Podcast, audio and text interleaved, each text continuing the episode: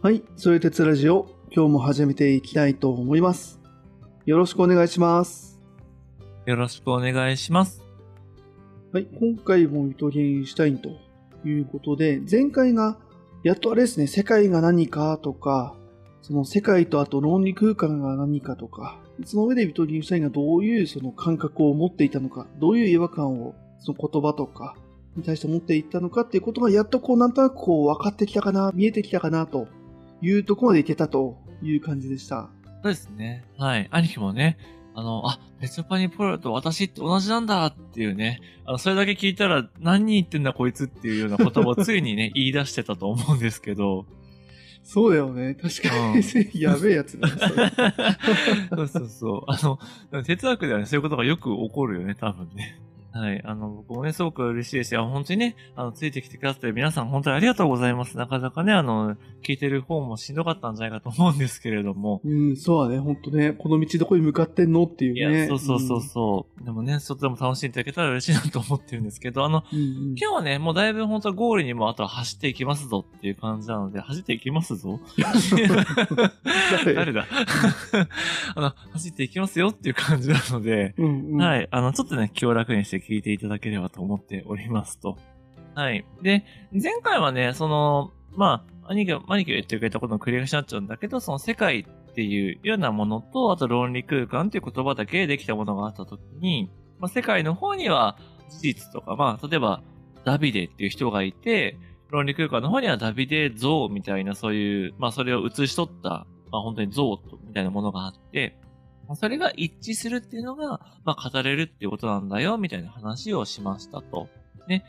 その上で、こう、ちょっとね、その哲学的なというか、抽象的な意味での私っていうのは、これ世界のどこにもあるし存在できない私とは何か、と問う私、と問う私みたいな感じで、こう、無限にこう、私っていうのが後ろに行っちゃうから、その私っていうのはないよね、みたいな話をしましたと。うんうんうん。うんで、ちょっとこれね、あの、補足が実はちょっとだけありまして、その意味でのね、その抽象的な私っていうのは世界の中にはいないんだけど、実はビトゲンシュタインっていうのは、その、私っていうのはその世界の限界を定める働きは持ってるんだ、みたいなことを言うのね。あの、難しいと思うんです。もう少し話すんですけど、あの、実際ビトゲンシュタインの言葉に、その、私は私の世界であるとか、私の言語の限界が私の世界の限界を意味するみたいな風に書いてるんだよね。で、つまりこれ何を言ってるかっていうと、世界の中には私はいないんだけど、前回言った通り、世界とさ、論理空間の大きさは一致するよみたいな話をしたじゃないですか。うん。うんうんってことは、その論理空間っていうのは何だったかっていうと、言葉っていうので作られた命題の集まりだったよね。っていうと、じゃあ、言葉で作った命題の数だけ、その論理空間も広がっていくから、その分、世界の方の可能性も広がるっていうことが起きるんだよね。うん。ああ、なるほど。はいはいはい。最初はさ、世界っていう方から始めたから、その目玉焼きっていうのはもう固定してて、それを写真で写すっていう意味では、まあ、世界が大元で、論理空間がそこから作られるってちょっとイメージだったと思うんですけど、ここは実はお互いに影響を与えてて、論理空間が大きくなれば、世界の方も大きくなるっていう風に言えるんだよね。はいはい。その、まだ実現してるかしてないかはともかくとしてっていう話ね。可能性の話だから。そうそうそうそう。うん。で、まあ、ちょっとね、これもほん、まあ、でまあ、そうだね。だから私の世界って意味で言うと、私がいろんなことを考えるとか、いろんな言葉を習得するっていうのは、まさにこう、世界が広がるっていうことと一緒だっていうふうに考えることができて、だから私っていうのは、その、世界の大きさを決める、その限界を決めるような存在なんだっていうふうには言うことができますと。なるほどね。ちょっと戻るけど、さっきの話で言うと、うん。その、論理空間が大きくなると、うん。世界側の境界線も大きくなるっていう話がしたんだけど、うん。また逆もあるってことだよね。ないことが証明されると、その境界線はちょっとちっちゃくなるとかっていうこともあるんだもんね。そうそうそうそう、あるあるある。うん。うん、うん、そううん。なるほど。変な話、例えば世界の方で新しい科学的な発見があったとか、例えば僕らが、その、なんだ、あの、世界っていうのは平らじゃなくって丸いということが分かったとかってなると、また論理空間の方もやっぱ変わっていくよね。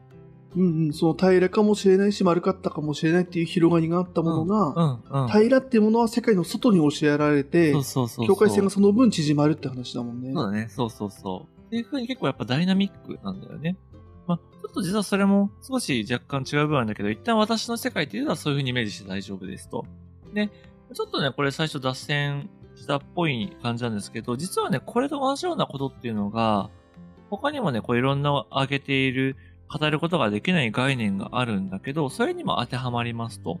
例えばね、あの、実はビトゲンシュタインは世界っていうのも存在しないんだとか、論理っていうのも存在しないんだとかっていう風に、え、でも最初、世界は事実と物を育てられるとか言ってたじゃんとか、え、論理空間って言ってるじゃんとかってあるんですけど、それも、いや、実はここで言ってる世界っていうのはみたいな話をしながら、これは存在しない、存在しないとかって言ってたりするんですよね。で、その中で今日もう一個持ってきたのが、えっとね、価値っていう話。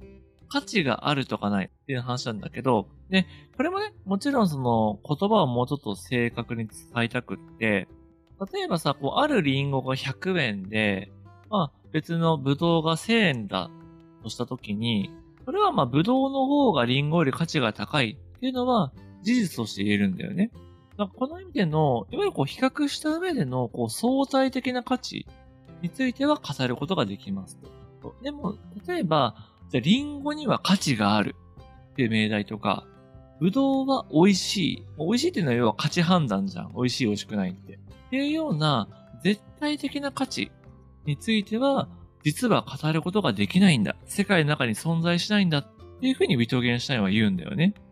どう、どうこれ、なんか、ここまでの話を聞いたときに、兄貴としての捉え方として。うん。そうだね。これまでの話を聞いてると、うん。あの、本当一番最初の話だけど、ほら、うん事実事実とものうん。の違いみたいな話で、価値っていうものをそれで置き換えると、まあ分かる気はするよね。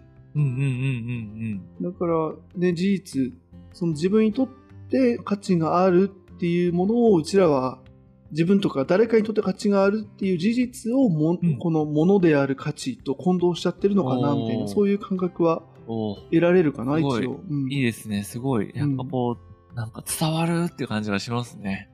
やっと、ここに来てやっと。いや、ありがとうございます。そうそう。で、あのね、その受け取り方としては本当に今兄貴が言ってくれた通りなんだけど、うん。的にシャイはもうちょっとこうなんだろうな、説明的にいろいろ言ってくれてるんで、それをね、お伝えしていこうと思いますと。で、えっと、今日はね、こう、世界と論理空間って話をずっとこれまでしてきたと思うんですけど、この二つをイメージした場合に、そのどっちにもね、このあらゆる可能性っていうのが含まれてるんですよと。これは、これまで言ってきたことなんだけど、ということはね、そのあらゆる可能性が含まれている中で、何が実際にこう世界に起きるのかっていうその事実として現れてくるかっていうのは、偶然でしかないんだっていうこともビートゲンシュタインは実は言いますと。うーん、なるほど。そこは、うんまあ、イトリンシュタインが思ってることね。はい。そう。思ってることで、これなぜかっていうと、あらゆる可能性が含まれるってさっき言ったじゃない。うん。だから、これまでその真理だと思ってきたこと、例えばさっき言ったような地球は平らだと思ってたけど、それは丸かったみたいな話と同じで、次の瞬間には変わるかもしれないっていうことも、世界の中には常に可能性として含まれてるんだよね。例えばさ、これまでその朝になれば太陽が昇ってきたっていうのは、まあ、じゃなく事実なんだけど、その事実をもって、明日も太陽が昇るっていうふうには決めつけることができませんと。なぜなら論理空間というか、その世界においても、明日の朝太陽が昇らないっていう命題は意味を持ち得るんだよね。ってことは、それが、もちろん常に太陽を観測していて、まだ壊れない、まだ壊れないっていう何らかのこう、確証を得続けることはできるかもしれないんだけど、でもその明日太陽が昇るっていうのも、やっぱりそれ偶然起きたことなんだっていうふうに言わざるを得ないんだっていうふうに、ビートゲンシュタインは考えますと。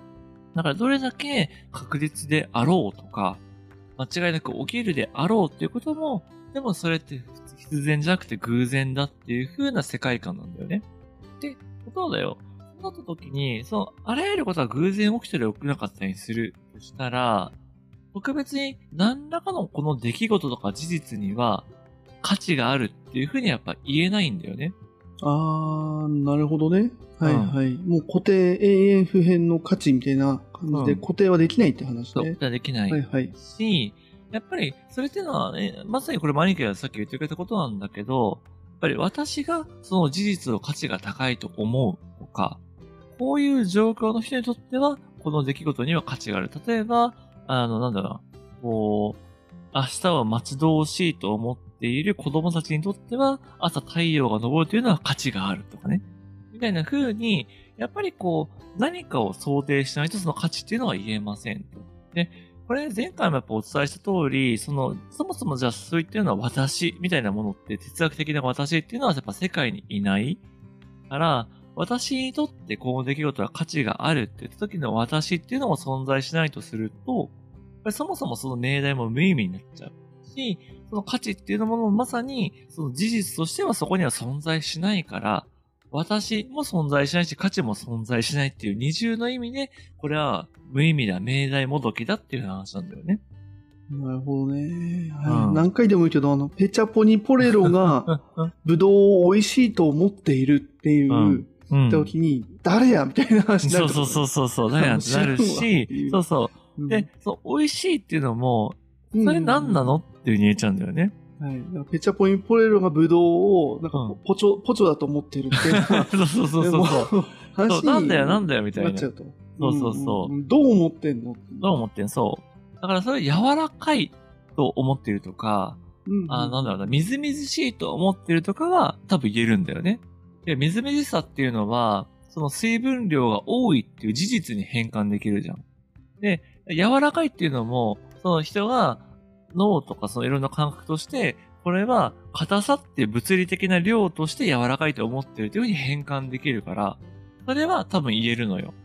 なるほど、なるほど。まあ、具体的に数字で示せるしね、みたいなね。うんうんはいはい。で、まあ、別に数字で示せるイコール偏るっていうわけでもないっていうのはちょっと難しいところではあるんだけど。まあね、まあまあ、そこを無理やりできるからねっていうね。いけちゃうから。うん。ただやっぱり美味しいっていうのは、やっぱりそれはもう、どこまで行っても、やっぱりこう、主観というか、そういう判断を含まざるを得ないんだよね。確かに、そこってどうなんだろうね。美味しさとかさ、あの、うん脳科学的な話でさ、うん。こここの部分がこんぐらい反応、何パーセント反応すると美味しいと感じるとか、うん。そういう風になってくるとそこも変わるのかな、もしかして。でもそれがね、絶対的にはなり得ないかもしれないもんね。人によってそこの感じ方とか違うとかね。そうなんだよね。だかあら、るだろうし。うんそれこそね、例えば、ホヤって美味しいの美味しくないみたいな話で、そうやっぱある人にとっては美味しいけど、ある人にとっては美味しくないと思うみたいな話って、まあ、いくらでもやっぱあるわけだよね。うんうんうん確かに。うん。うん。だから、やっぱりそういうふうに、こう、価値っていうのは、やっぱこう世界の、なんだろうな、えっ、と、中にはないと。で、もしあるとしたら、それっていうのは世界の外にあるんだって話をして、ルゲンシュタインは世界の外っていうことについてもここで実は語ってるんだけど、ね、そういうふうにあるものに価値を与えるものがあるとしたら、それは意志だ。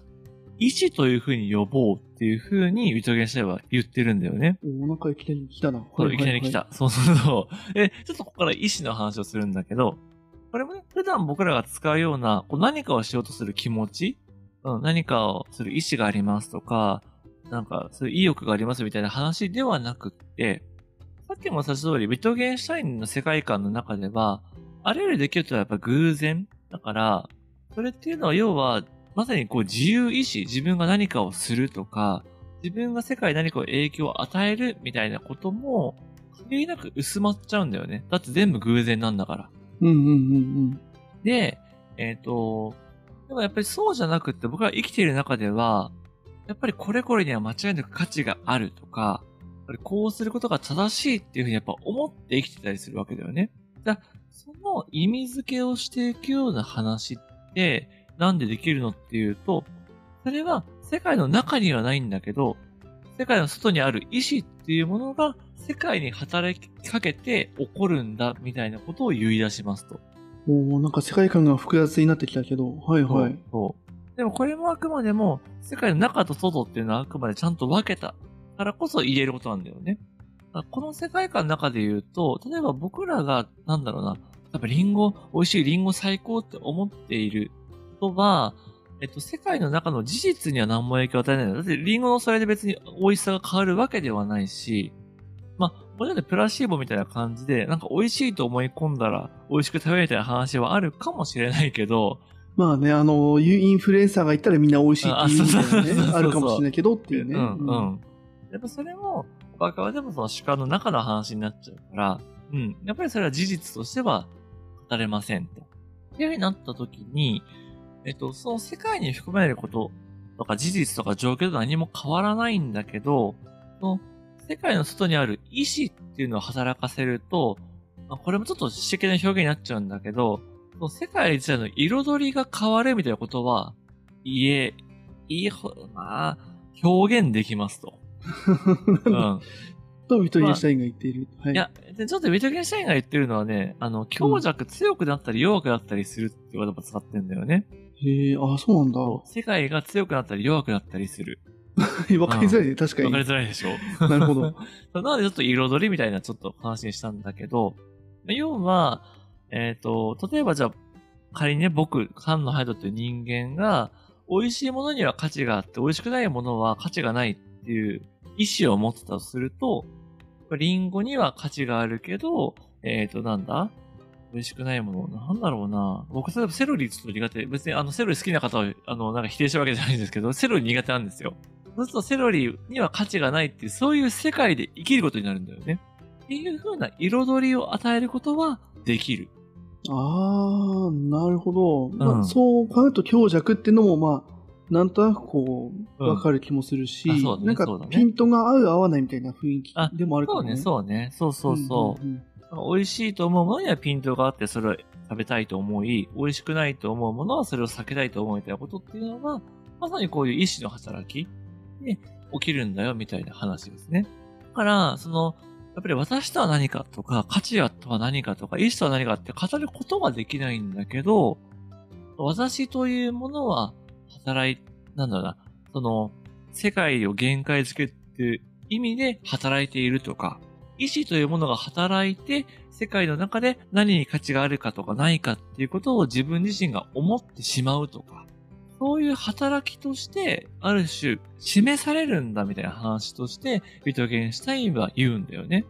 いやーすごいね。なんか隙がないというか、ビトゲンシュタインがこれまで言ってた世界うん。の話だけで言うと、やっぱその中に私はいないんだっていう話をしたときに追いやられていくんだみたいなね。うんうんうんうん。そこで終わっちゃうと、じゃあ私ってなんだよってなるけど、そう。その、私の居場所みたいなものも規定してくれたんだね、ここで、そうだね。そうそうそうそう。うんうんそうなんです。なので、さっき僕がさ、意志が働いてとかって言ったんだけど、そもそも意志っていうものは世界の外にあって語り得ないものだから、そんな風に本当は言えないんだよね。うんはいはいはいはい、そうはい。。あの、命論理空間の中では命題になり得ませんと。でも、意志というものが働いて世界に彩りがあるんだっていうことについて語ることには意味があるはず、みたいな、このギリギリのなんとなくラインが伝わるかな。そのビトゲンシュタイン的にもだいぶ境界線上をこう綱渡りしてる。うんそうそうそうそうそう。だからそのね、ギリギリのところでまさに語ろうとしている。ただやっぱり大事なのは、その、語り得ないことイコール意味がないことではないんだよね。要は、命題としては無意味。要は意味をなしてないってことは言うんだけど、それについて、なんだろうな。別にそれ、意志とか私っていうものは、やっぱりちゃんと重要なものだし、だからこそ慎重に語らなきゃいけないとか、語れないってことを分かった上で、そこについて話をしないと、結局私とはこの体であるとか精神であるとか、そういう風に言っちゃって結局掴み損ねちゃう。っていう風な害がどんどん大きくなっちゃうよね。っていう風に、ビートゲンシャーは言ってるんだよね。あの、あまりそこにぎ厳密に従いすぎると話はね、論理空間の命題みたいな話に。そうだね、そうだね。だから、例えば、その、今回もさ、あの、ペチャポニンポレロはブドウが美味しいと思っているっていう時に、お前誰やっていう話したんだけど、うんだ。からもう、本来であれば、うん。この、えっと、言葉？ペチャポニンポレロはうんぬんっていうのはもう命題ですらないから、うん。本来その語るしか、なんだろうな、語っちゃいけないむしろ命題でもないから、もう、うん。そもそも話題にあげちゃいけないでしょみたいな。あと、それをお互い共有して、うん。あの、それについて話すことも語れない、まあ、語れない話じゃんってなっちゃうんだけれども、ね。ただこの、えっと、ペチャポイポイルはうんぬんうんぬんっていう言葉自体には、うん。その命題としては意味ないんだけど、うん。それをもとに我々が何かの理解を深めるっていう、なんか存在価値はそれに自体には与えられていて、うん。そういう意味ではこの論理空間に存在してもいいし、うん。まあ、世界ではね、まあ世界にもそういった、さっきのさ、あの、私は存在しないけど、私が存在すると思ってる私が存在するみたいな話で、うん。そのペチャポイムーラーを美味しいと思っているっていう、その言葉、何かを理解するために生まれたその意味のない言葉っていうものは存在しているみたいな、うん。うん。そういう感覚に近い。いのかな。そうね。そういうふうにも言えるし、まあ、あとは、その、兄貴が今言わなかったことで言うと、論理空間とか世界ってさ、すごく広い世界だって話を前提これまでしてきたじゃない。でも、実はそこには私も価値も意志も含まれてないのよ。私も価値も、うんうんうんうん。そうだね、今日の話で言うと。うん。実は論理空間ってのはすごくありきたりでつまらない狭い世界だっていうふうに言うこともできるんだよね。論理空間っていうのは。はい。それも糸にしたいは言ってるのかな、そういうふうに言ってるつまらない。そううん僕ら、なんかそのユートゲンシャイン自身が、この本で語っていることとか、自分がやってることっていうのは、もしかしたらその取るに足らないこととか、なんだろう、すごくつまんないって言われる、要は哲学上の大発見みたいなことではないから、で自分自身が言ってるんだよね。へえ、ま あまあ、そっか、それは多分糸にしたいの自然な素朴な感覚だったんだろうね。そうだね、そうだね。そう、当たり前に物事を言ってるだけじゃんみたいな。うんうんうん。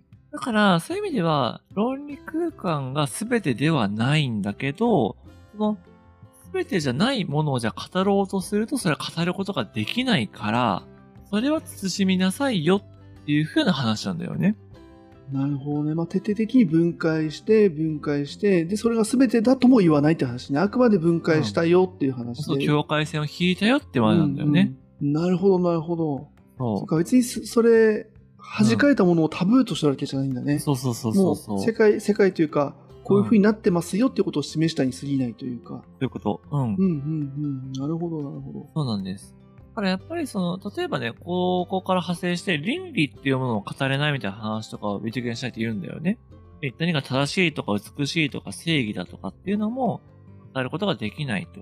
まあ、美味しいと似たような感じかな。この価値と。うん。そうだね。歌詞の似たような感じ。でもやっぱりじゃあ、倫理がこの世界に必要ないかっていうとそのことは絶対なくって、やっぱり何が正しいかとか、何が人として正解かみたいな話っていうのは語れないんだけど、やっぱりそれによって世界っていうのはすごく、なんだろうな、あの、働き方がやっぱり変わってきてしまうみたいなことはあるから、だからやっぱそこについて、語るのは無意味なんだけど、その大事さっていう言葉は捨てちゃダメだよっていう、このギリギリのやっぱりラインで話すんだよね、ミトゲンシュタインは。うんうんうん。ああ、でもさっきの価値の話してくれたことで、うん、うん。その辺のその、そこを捨てちゃダメだよっていうのもうん。わかる気がするよね。だってそあの、例えば絶対的な正義とか、うん、絶対的な美とか善っていうのは、うん。そのさっきの絶対的な美味しさみたいな意味、話と同じで多分存在しないだろうと、このミトゲンシュタインの世界では。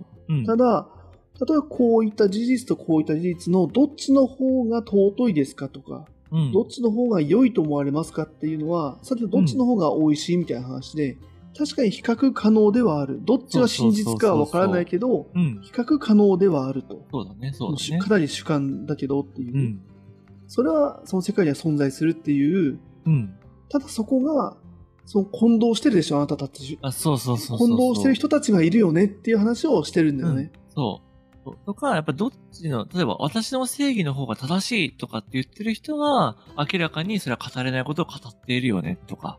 そういうようなことをビトゲンシュタインは、ちゃんと示そうとしてる。だからまさに、その、これちょっと僕が感謝なんだけど、その、で、前回も言ったさ、その、やっぱりビトゲンシュタインが最後の一文として書いている、やっぱりこの語り得ないことについては沈黙しなければならないっていう言葉って、もうこれも多分いろんな解釈があるんだけど、やっぱりこれってすごくビトゲンシュタインの意思だなって思うんだよね。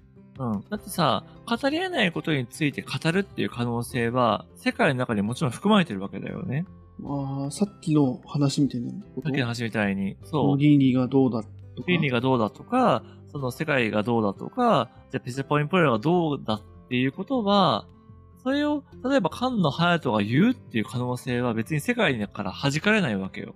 ああ、はいはい、なるほどね。うんそうで、ビデオゲーム社員のことから言えば、それも別に価値としては等しい、とか、あの、偶然起こることだから、別に、リンゴがあるっていう事実と、菅野隼人が語れないことについて語るっていうことは、等しく起こり得るんだよね。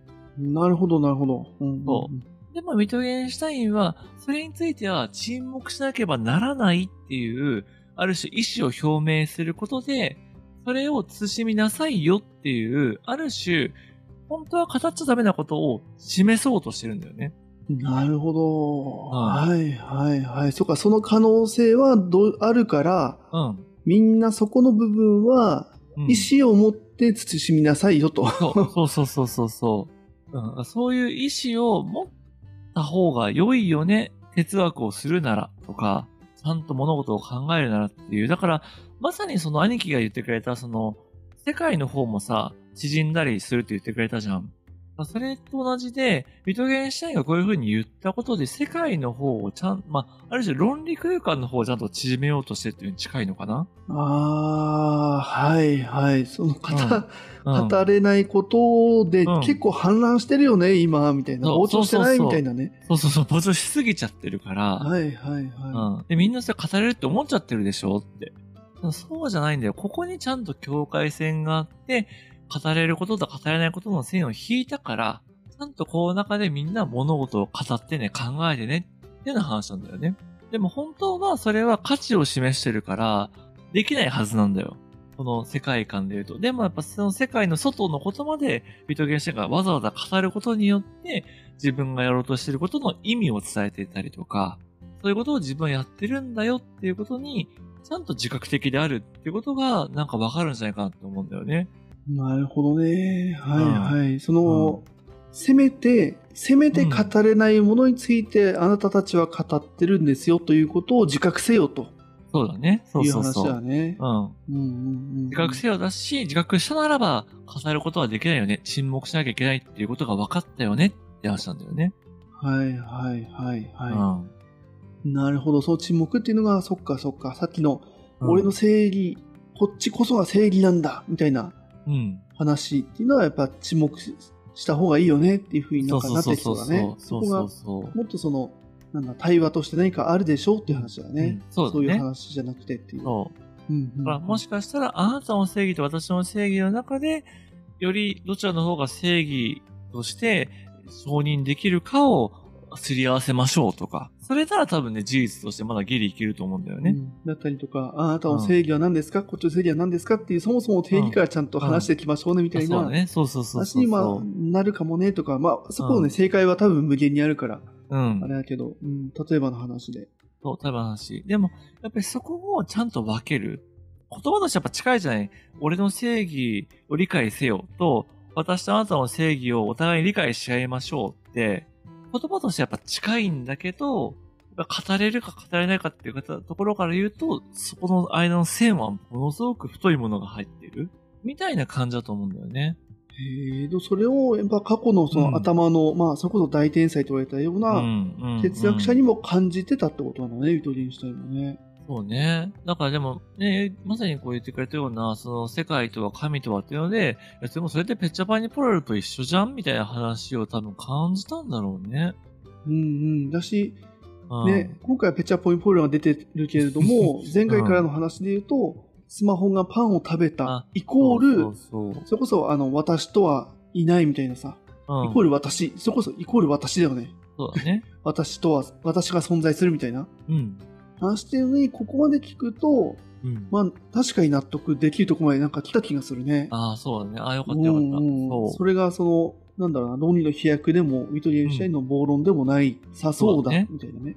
そうそうそうそう。そうなんです。だからね、やっぱりこう、ウィトゲンシュタインが言ってることは全部正しいかったら、もう世界はウィトゲンシュタインの世界になってるはずだから、なってないってことはやっぱり、そこにはやっぱ難しさとか、ウィトゲンシュタインが正しくだと言い切れない部分がやっぱりあるんだよね。あ、なってないんだね。なってない。そう。だって、はいはないってたらさ、ビトゲンシュタインの話、あ、そんなの当然じゃんもう知ってるよってなってるわけじゃ。うんん。あ なるほど、ちゃんうん。と、義務教育で世界中でやられてるはず。やられて、そう、みんなが語り得ないことについてはもう沈黙してる世界になってるはずなのよ。なるほど。うん。そう。でもなってないってことは、やっぱり、なんだろうな。それはやっぱりすごく理解するのが難しいって話もありつつ、やっぱりウィトゲンシュタイン自身が、この自分が考えた論考っていうものを、やっぱりもう一回乗り越えてるんだよね。え、あ、そうなの？あ、ここになんか隙があったよね、みたいな話、うん乗り越えてるんだ。そう。へえあの、第1回でね、あー言った通り、その、ウィトゲンシュタインは一回この論考を書いた後に、じゃあもう自分はもうやりきった、哲学のし仕事はもうやりきったっつって、一回小学校も先生になってるんですよ。だからもう語れないことっていうのに、ある種もう関わるんじゃなくって、もう自分は実際のい生、人生に向き合うっていうので、その、いわゆる子供の教育とかっていう、すごく具体的な世界にやっぱり浸ってるわけだよね。ああ、ある意味それを実践してるわけか。うん沈黙するっていうのを、ね。そうそうそうそう、沈黙してるっていう。はいはいはいうん。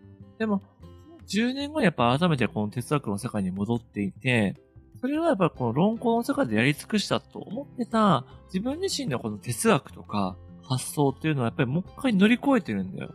そう。やっぱそれがすごいよねって話もあって、普通ここまでやったら、自分のやってきたことを悲観するなんてやっぱり普通の人間はなかなかできない。もう自分のやっぱりこうね、作ってきた愛着もあるじゃないですか、自分の論理とか主張に。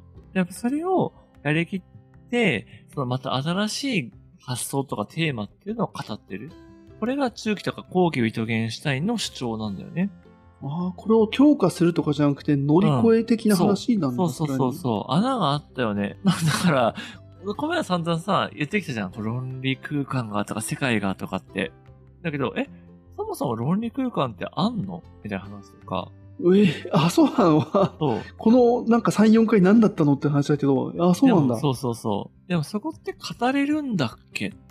ね、論理空間って語れるの？みたいな。ちょっと意味わかんなくなった、また。そう、なっちゃうでしょ？でも、ただ逆に言うと、でも、この3回とか4回で一定そこの世界観を感じてくれたからこそ、その後期ウィトゲンシュタインの次に言う話っていうのも味わってもらえるはずなんだよね。まあ、そうだね。こんだけ苦労して作ったあれだよね。うんその、なんかわかんないけど、あの、砂、砂のお城みたいなものを一瞬で崩されるわけだね。そうそうそうまそうそうそうそう。まあ、たこの愛着のある。らしくなる。まあでも、伊藤ゲンシュタインはそれやっぱり10年かかってるから、まあ僕らはね、それをこの、それラジオっていう、まあ、2週、1週間2回やってるラジオの中でお届けしてるだけではあるんだけど、だから、まあ、もちろんね、その、次回のラジオを聞いても、それを分かったとか、理解し尽くしかったとはもしかしたらならないかもしれないし、まあそもそもね、今回本当自転車操業で、僕もまだその本をちょっと読み切ってないんですよ。まだ半分ぐらいしか読んでなくって、その、後期的にしたが何を言ったかっていうのはちゃんと全然理解でき、もちろん理解できてないわけよね、今、今このあ瞬間。あ、まだ全容を完全に把握した上で、うんこれを作ったわけではないと。そうです、そうなんです。はい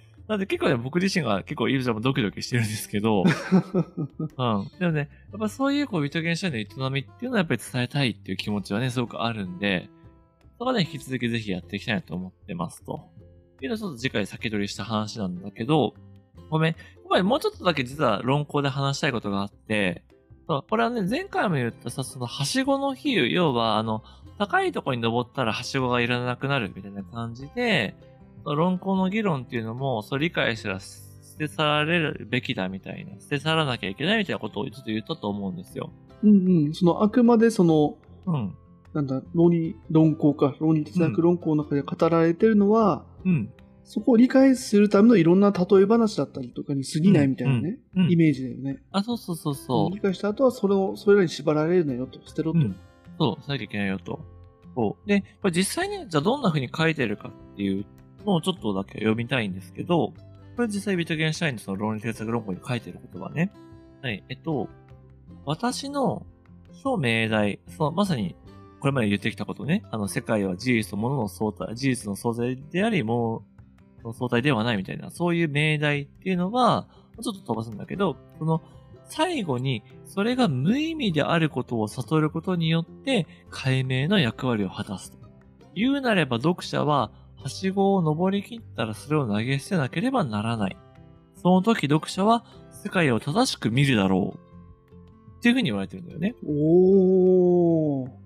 すごいね。すごあーすごあの、なんか手のひらの上って感じがするね。いやー、そうそうなんだよ。だから兄貴やつさ、一緒に捨てなきゃいけないんだっていうのは、でもまさにもうビトゲン社が言ってるんだよね。言ってるし、その、この、さっき言った通りだね。語ってきたことが、それ自体が無意味だよねっていうことをうん。悟れと言ってるんだね。その時に初めて分かったと言えるみたいな。うん。だから、この命題はありがたやありがたやって、うん。あの、いや、めっちゃいいこと言ってるわーって言ってるうちは実は分かってないよねっていうことを言ってるんだね、そうそうそう。だからやっぱり正しく理解するだろうじゃなくて、やっぱ世界を正しく見るだろうって話だから、そういう風に生きてるかどうかって、まさにその、なんだろうな、生き方のやっぱ問題になってくるんだよね、これって。うん、いやー、なんか、全問答味があるね、これ。もうそのね。ね、内容自体にとらわれるなっていうね。そうそうそう。言ってたよね。うん。うん、言ってた、うん、本質を理解するための手段に過ぎないみたいな。そうそうそうそうそう。うんうんやっぱりはしごなんだよね。で、まあこれにもね、やっぱりいろんな解釈あると思うから、あの、僕がね、その読んだ本の中で言われてることなんだけど、まあ、一つはね、やっぱりこう、やっぱりこの論考のまさにこの話の中にも、そのいわゆるこう命題もどき、命題のように見えて命題じゃないものってたくさん出てくるよっていう話がやっぱりあって、さっきも言った通り、その意志の話とか、っていうのも、その意志が、なんだろう、人に働きかけて世界に彩りを与えるとかって僕は言ったんだけど、これもそもそも世界の外にある話だから、これって語ることは本当はできないはずなんだよね。だから命題じゃないはずなんだよね。確かに、これも言葉遊びな感じが、そう言われるとするかもしれない。んこれを理性と言い換えたりとか、自我って言い換えてもいいかもしれないもんね、なんなら。そうそうそうそうそう。うんうん。自我の働きで世界に彩りを与えるとかさ、私が世界に彩りを与えてるとかって別に言ってもいいんだけど、それも全部結局命題もどき。から、その論理空間の中にも世界の中にも出てこない。これは、えっ、と、語れないんだけど、でもそれをあえて語ることで、やっぱりそれは語れないんだとか、そういう世界っていうのはそういうものなんだとか、論理空間っていうのはそういう風なものなんだっていうやっぱ説明をビートゲンシャーがやってきたわけだよね。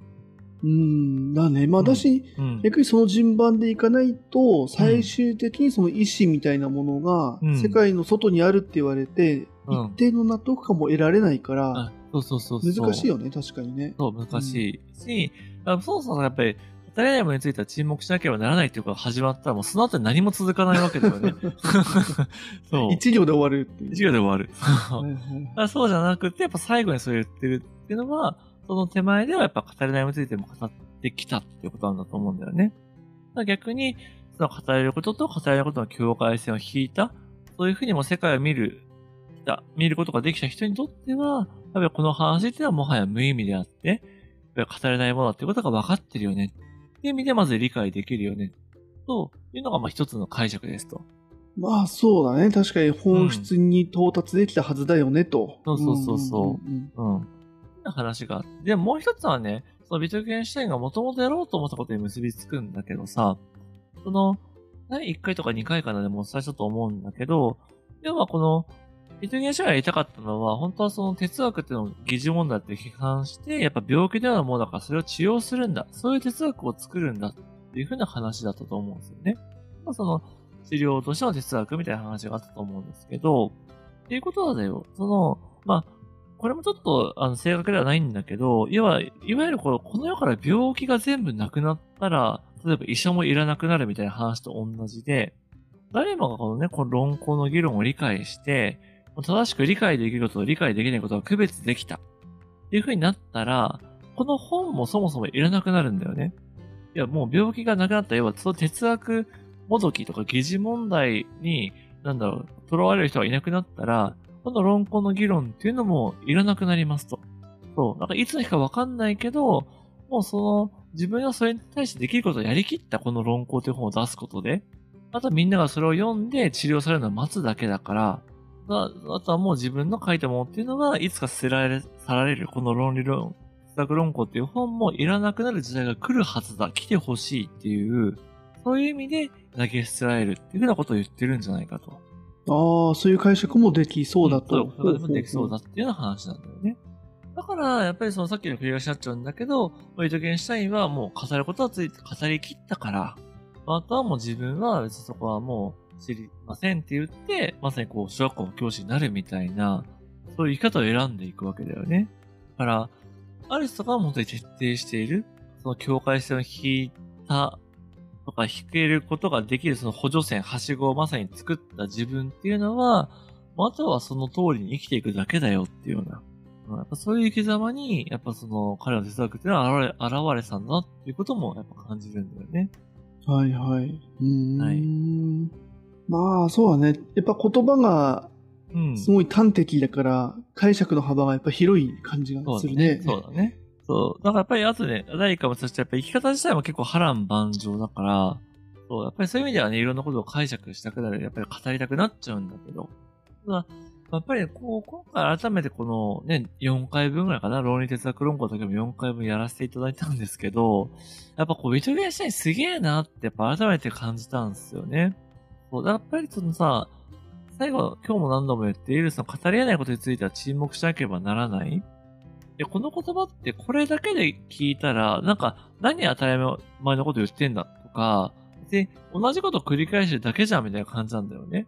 要は語り得ないってことは、それはそうだよね。あの、沈黙しなきゃいけない。要は語れないんだからっていう話なんだけど、ああ、まあ確かにね。うん。やっぱりなんとなくでもこの、ビトゲンシュタインがやろうとしたことを、なんか、理解しようとして、まあその、世界とか論理空間とか言葉とか命題とかっていうものを、まあそれなりにこう理解しようとした後にこの言葉に出会うと、やっぱりすごい、なんだろうな、この気持ちで、要は、本当は語っちゃいけないことなんだけど、でもあえてこの言葉を使ってるんだみたいな、そういう凄みをね、やっぱなんか感じた気がしたんだよね、ちょっと。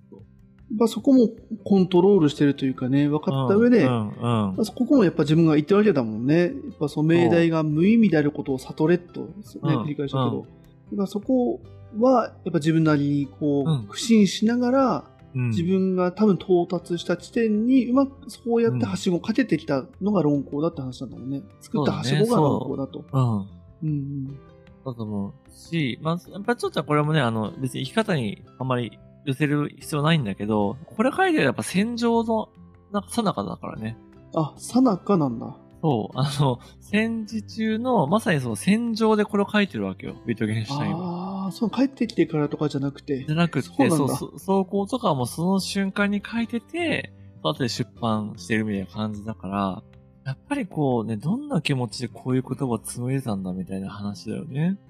ていうのは、やっぱりすごいなと思うし、まあやっぱりそれはね、そのハイデッカーの時にね、ハイデッカーが20世紀最初の哲学者だっていうふうに言ったと思うんですけど、やっぱりそれと並ぶぐらいの天才だみたいな風に言われてるのも、なんか分かってくるというか、なんかそんな風に思えてきたのは初めてみたいな。